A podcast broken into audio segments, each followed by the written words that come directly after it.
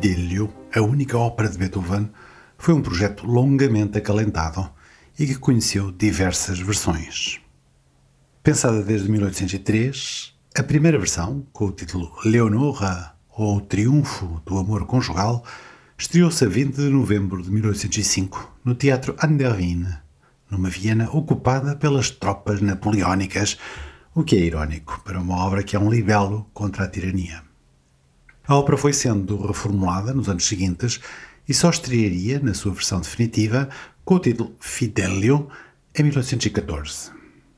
O libreto baseia-se numa peça de teatro francesa do período revolucionário, Leonora ou L'amour conjugal, de Jean-Nicolas Bouilly, típica pièce à sauvetage, peça de salvação, género então muito em voga centrado na salvação de uma situação de perigo extremo que atenta contra os direitos humanos. A protagonista é Leonora, a esposa que, sob o disfarce masculino de Fidelio, consegue salvar o marido, Florestan, da prisão onde este foi injustamente lançado pelo tirano Pizarro, que planeia matá-lo. Beethoven foi um admirador confesso de Napoleão enquanto paladino da liberdade, da igualdade e da fraternidade. Mas a desilusão de o ver coroar-se como imperador e invadir meia Europa foi insanável.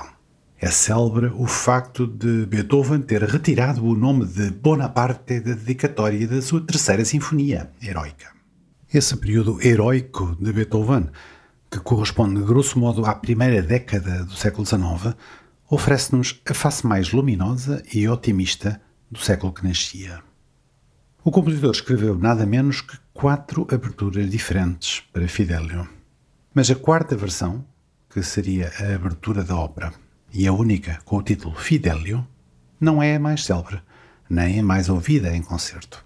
Esse lugar cabe à terceira tentativa, a abertura Leonora número 3, escrita para as execuções da ópera que tiveram lugar em 1806 com espantosa força musical, a tal ponto que contrastava excessivamente com a música da cena inicial, daí não ter ficado como abertura da ópera, é uma abertura que sintetiza a progressão dramática da ópera. A progressão das trevas para a luz, o triunfo do bem sobre o mal, a liberdade que vence a opressão e que constituem um percurso comparável ao da Quinta Sinfonia que alcançaria a expressão máxima na Nona Sinfonia. Antecipando o conceito romântico do poema sinfónico, Beethoven adapta a estrutura básica da forma sonata aos requisitos do enredo da ópera, começando por uma longa introdução adagio que sugere a escuridão do calabouço onde Leonora desce para salvar o marido.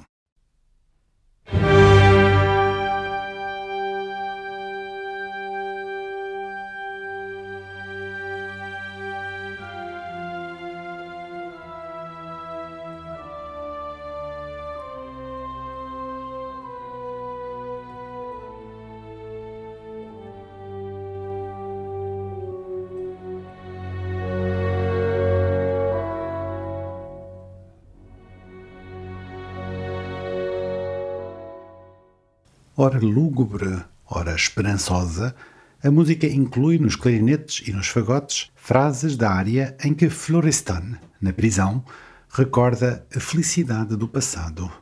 In des Lebens Frühlingstagen ist das Glück.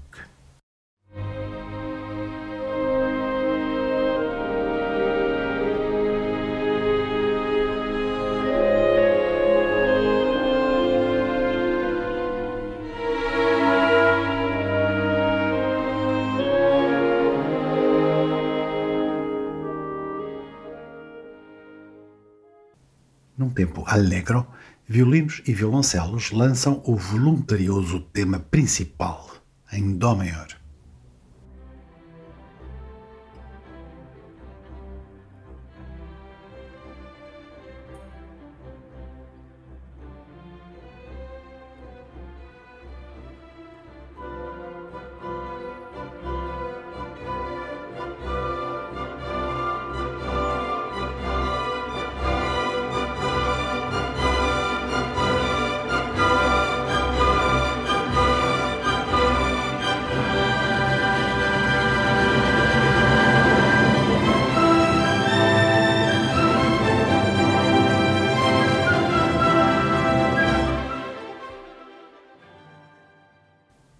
Que se contrapõe nos violinos e na flauta um segundo tema lírico mais modulante.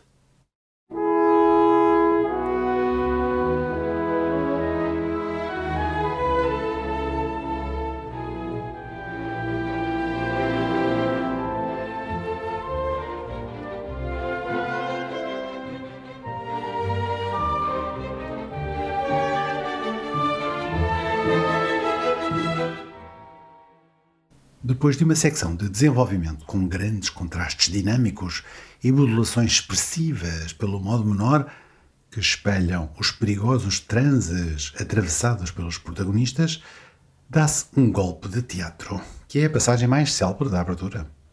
Semelhante ao que acontece na ópera. Um trompete fora de cena anuncia a chegada do ministro Ferrando, que vem acabar com a tirania de Pizarro.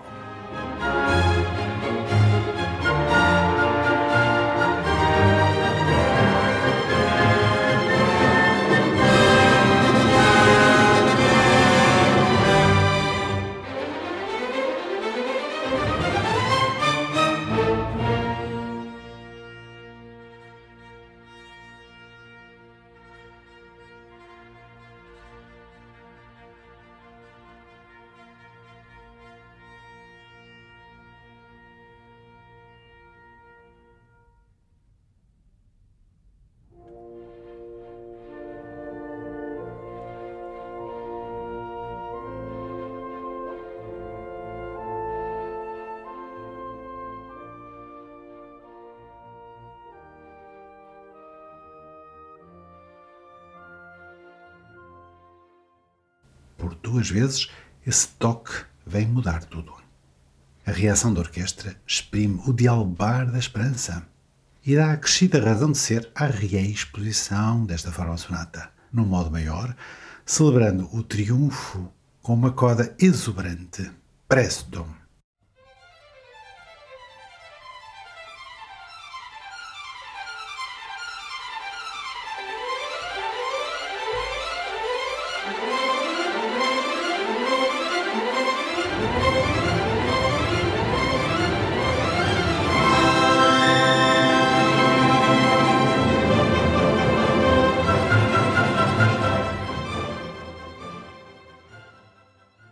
Passamos agora à Quinta Sinfonia, obra que Beethoven começou a conceber em 1803, tendo-a completado em 1808, ano em que foi estreada. A obra ganhou imediata notoriedade e esta foi acrescida por um artigo de E.T.A. Hoffmann, publicado em 1810. Essa crítica, uma das mais célebres da história da música, contribuiu para a definição do espírito romântico três anos antes da publicação do livro De l'Allemagne de Madame Staël. Eis algumas passagens. A música instrumental é a mais romântica de todas as artes. Podemos quase dizer que é a única puramente romântica. A lira de Orfeu abriu as portas do Hades. A música revela ao homem um reino desconhecido um mundo claramente separado do mundo exterior, sensorial que o rodeia. Um mundo em que ele deixa para trás todos os sentimentos delimitados pelo intelecto e se torna capaz de abarcar o indizível. A música instrumental de Beethoven desvenda-nos o reino da grandeza e do incomensurável. Raios brilhantes de luz atravessam as trevas e apercebemos-nos de sombras gigantes que avançam e recuam, cada vez mais próximas, destruindo em nós qualquer sentimento que não seja a dor de um infinito anseio no qual todos os desejos se afundam e desvanecem, brotando em sons exultantes.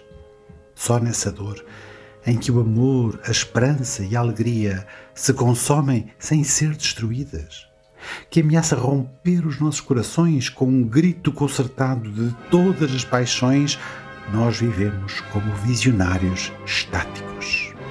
Beethoven é um compositor puramente romântico e, como tal, verdadeiramente musical.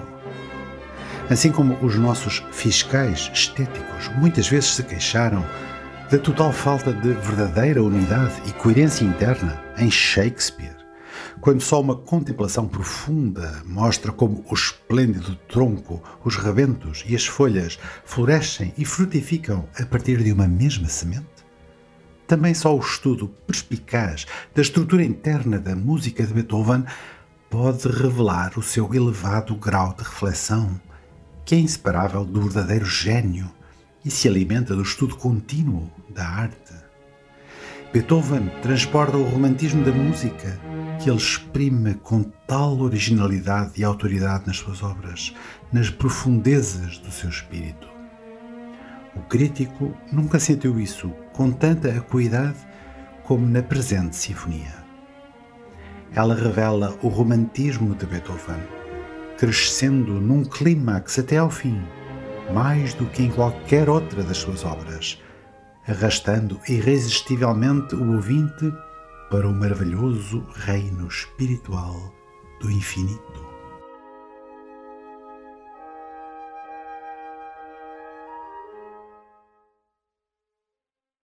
Esta extraordinária crítica de E.T. A. Hoffmann inclui a seguir uma análise detalhada dos quatro andamentos da Quinta Sinfonia de Beethoven, Análise que ainda hoje impressiona pelo discernimento e pela competência técnica que revela. A sua demonstração de como toda a obra nasce de uma única semente viria a ter influência nas concepções musicais dos dois séculos que se seguiram, até aos nossos dias. Os primeiros apontamentos para a Quinta Sinfonia são de 1803 e anteriores à Quarta Sinfonia. O manuscrito autógrafo, conservado em Berlim, foi terminado em março de 1808. No ano seguinte surgiu a edição das partes orquestrais. Tal como na maior parte das sinfonias de Beethoven, só bastante mais tarde, em 1826, é que foi editada a partitura de orquestra. A obra foi dedicada por Beethoven a dois dos seus principais mecenas, o conde Razumovsky e o príncipe Lobkowitz. A estreia deu-se a 22 de dezembro de 1808 na mesma academia em que se estrearam a Nona Sinfonia, o Quarto Concerto para Piano e a Fantasia Coral, num programa com mais de quatro horas de duração. A Quinta Sinfonia de Beethoven foi a matriz principal do conceito de construção cíclica, termo inventado por Vincent Dardy para definir esse tipo de construção instituído por César Franck, seu professor. A ideia de uma sinfonia que brota na íntegra de uma célula primordial, tema cíclico ou motivo gerador, tem na Quinta Sinfonia uma das suas concretizações mais paradigmáticas. É bem conhecida a resposta que Beethoven deu a Anton Schindler quando este o questionou acerca do significado do motivo de quatro notas com que a obra arranca. Assim bate o destino à porta. Há quem se pergunte se a frase não seria um gracejo de alguém que já estava farto das perguntas de Schindler. Mas a verdade é que não há nada de humorístico naquele que ficou para sempre conhecido como o tema do destino. Menos conhecido é o testemunho de Karl Czerny, segundo o qual esse motivo foi sugerido a Beethoven por um pássaro que ouvira no campo, um verdilhão. É ser verdadeiro esse testemunho? E não há nenhuma razão para duvidar de Czerny. Essa sugestão ornitológica seria bastante anterior à Quinta Sinfonia, pois esse motivo de três notas breves e uma longa já perseguia Beethoven há algum tempo. A configuração que este motivo adquiriu na Quinta Sinfonia, e sobretudo a utilização obsessiva, colossal, esmagadora que Beethoven lhe conferiu nessa obra, fazem dele, provavelmente, o motivo musical mais célebre do mundo, ocidental pelo menos sinônimo de qualquer lance fatídico, não há criança ou adulto que não o reconheça. Mais do que uma assinatura do autor, tornou-se quase um código de banda sonora. Assim bate o destino à porta. Durante a Segunda Guerra Mundial, era o indicativo que a BBC utilizava nas suas emissões para os países europeus, então dominados pelos nazis. O seu ritmo de três notas breves seguidas de uma nota longa corresponde em código Morse à letra V. V de Vitória. Uma das originalidades que passam despercebidas de tão ouvida que é a Quinta Sinfonia é que a maneira como este motivo irrompe a abrir a obra não define logo a tonalidade principal da sinfonia, Dó menor.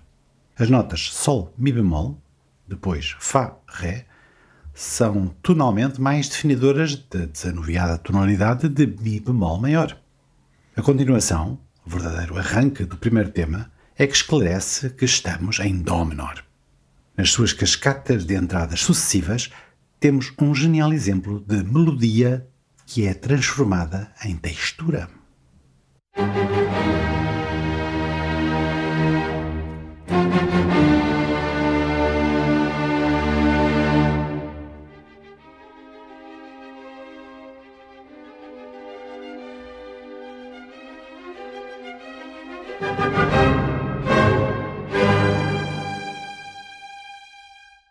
Há quem tenha contabilizado o número de vezes que o motivo do destino é utilizado no primeiro andamento da Quinta Sinfonia. 267 vezes. Contudo, e essa é a marca do gênio, não aparece duas vezes da mesma maneira ou com o mesmo significado. A passagem para o segundo tema faz em duas penadas, quase como quem faz cair uma nova tela de fundo por cima da anterior. Em vez de um cenário de tormenta, temos agora um prado verdejante, apresentado pelas trompas, e os violinos entoam um adorável tema lírico em Mi bemol maior.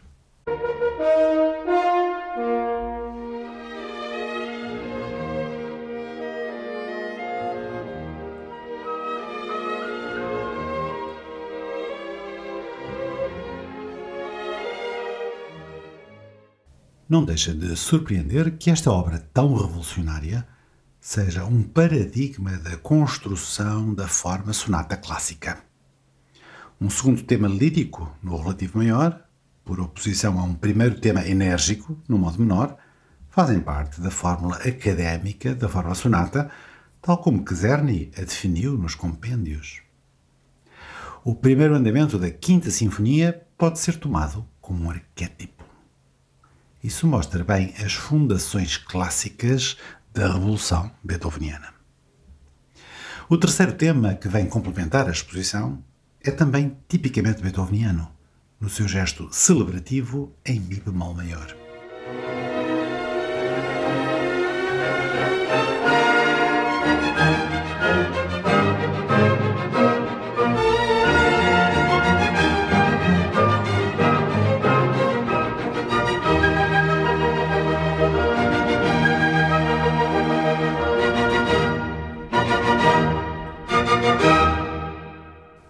Desenvolvimento baseia-se obsessivamente no motivo primordial. Depois da reexposição, que surge mais fatídica do que nunca, temos o suplemento ultra-beethoveniano de uma longa coda que vem reacender o conflito e que só nos deixa respirar depois do compasso final.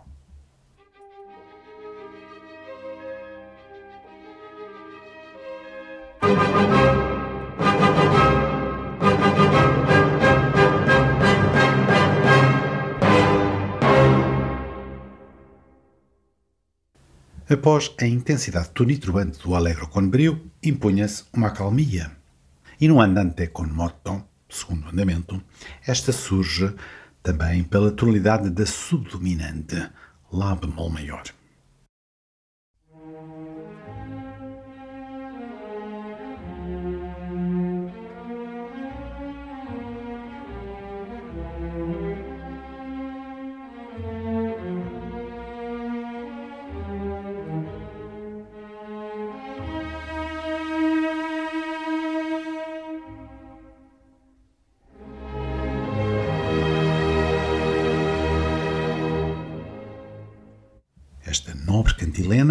Cantilena dá aso a um conjunto de variações de perfil singular. Estamos longe da época dos temas e variações clássicos. O universo criado por Beethoven é mais abrangente e mais livre. Um dos seus aspectos marcantes é a fanfarra que deriva do tema e constitui um tema autónomo, com um certo aroma da Revolução Francesa, no qual a semente obsessiva do primeiro andamento surge como que transfigurada.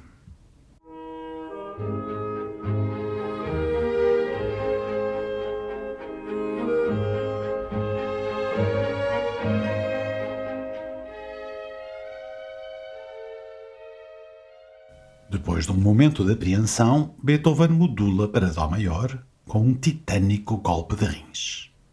O mesmo tema é tocado nessa tonalidade, em fortíssimo e com a orquestra em peso, num gesto vitorioso que pronuncia o final da sinfonia.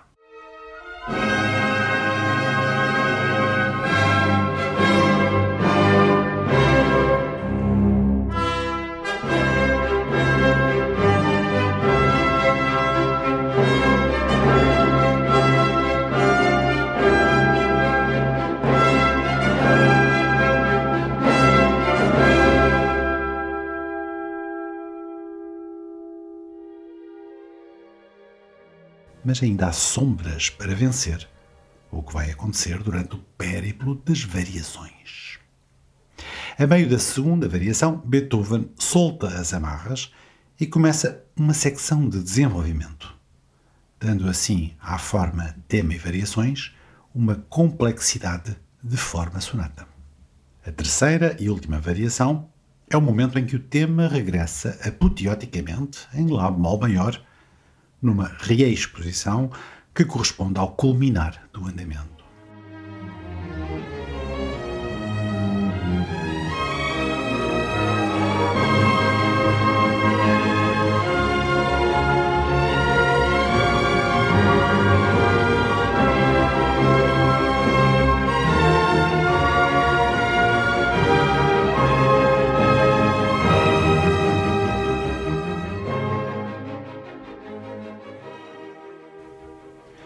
Tema da fanfarra já não reaparece, pois o seu caráter vitorioso está agora no tema principal.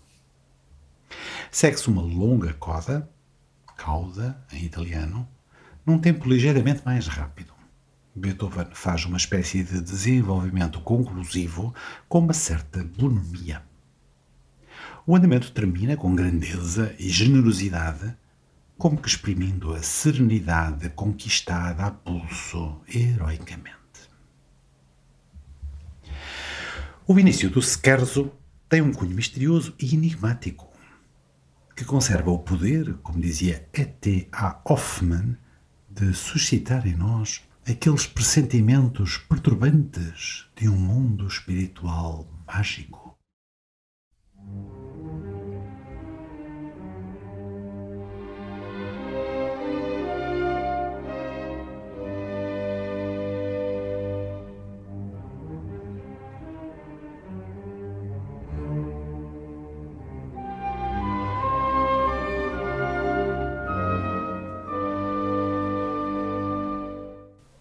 Depois destas interrogações fantasmagóricas, é como a convicção assintosa que regressa o motivo do destino.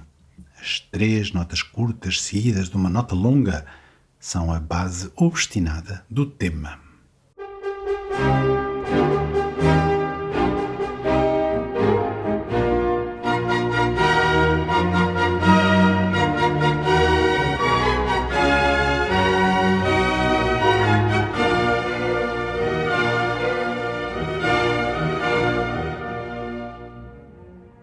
Este scherzo baseia-se no contraste entre essas duas ideias. Uma pianíssimo, fugiria e impalpável, a outra fortíssimo, de pés orgulhosamente assentes na terra. O trio instala-nos em Dó maior, fortíssimo, num fugato que é lançado tempestivamente, como que abrutalhadamente, por violoncelos e contrabaixos. A ligação à terra torna-se ainda mais palpável, com uma rudeza quase rústica que contrasta comicamente com o engenho erudito da escrita contrapontística.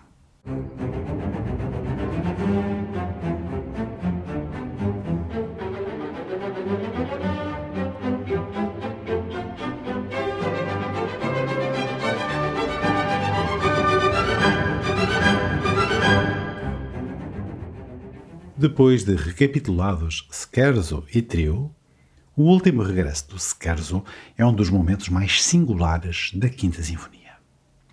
É como se tanto o tema fantasmagórico como o tema do destino surgissem desmaterializados numa terra de ninguém, em desintegração.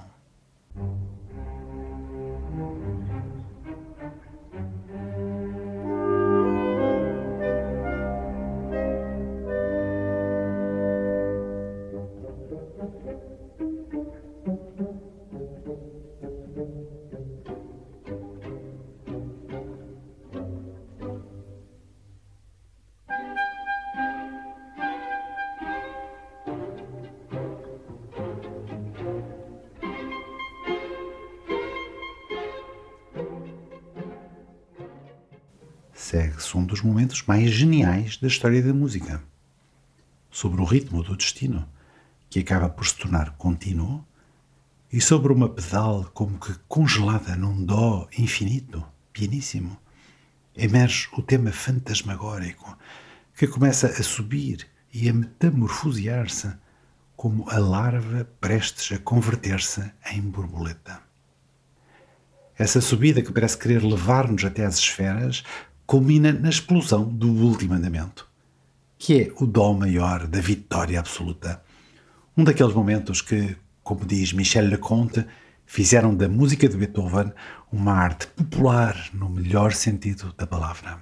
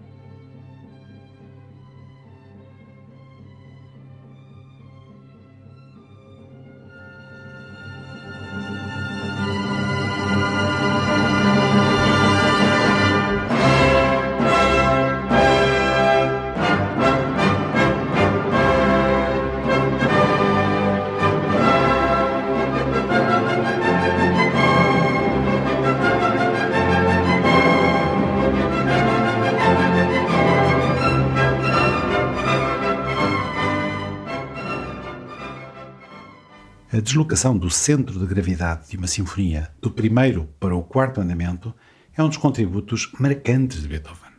Já acontecera na terceira sinfonia, e a nona sinfonia será o exemplo máximo. O final da quinta sinfonia, também mais longo que o primeiro andamento, é uma forma sonata expansiva e celebrativa, cujo segundo tema retoma o ritmo do destino.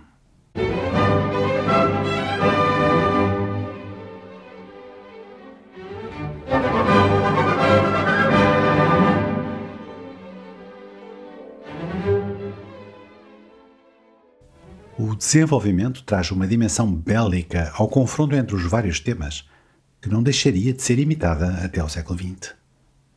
O momento mais inesperado é o regresso, no fim do desenvolvimento, da música do scherzo.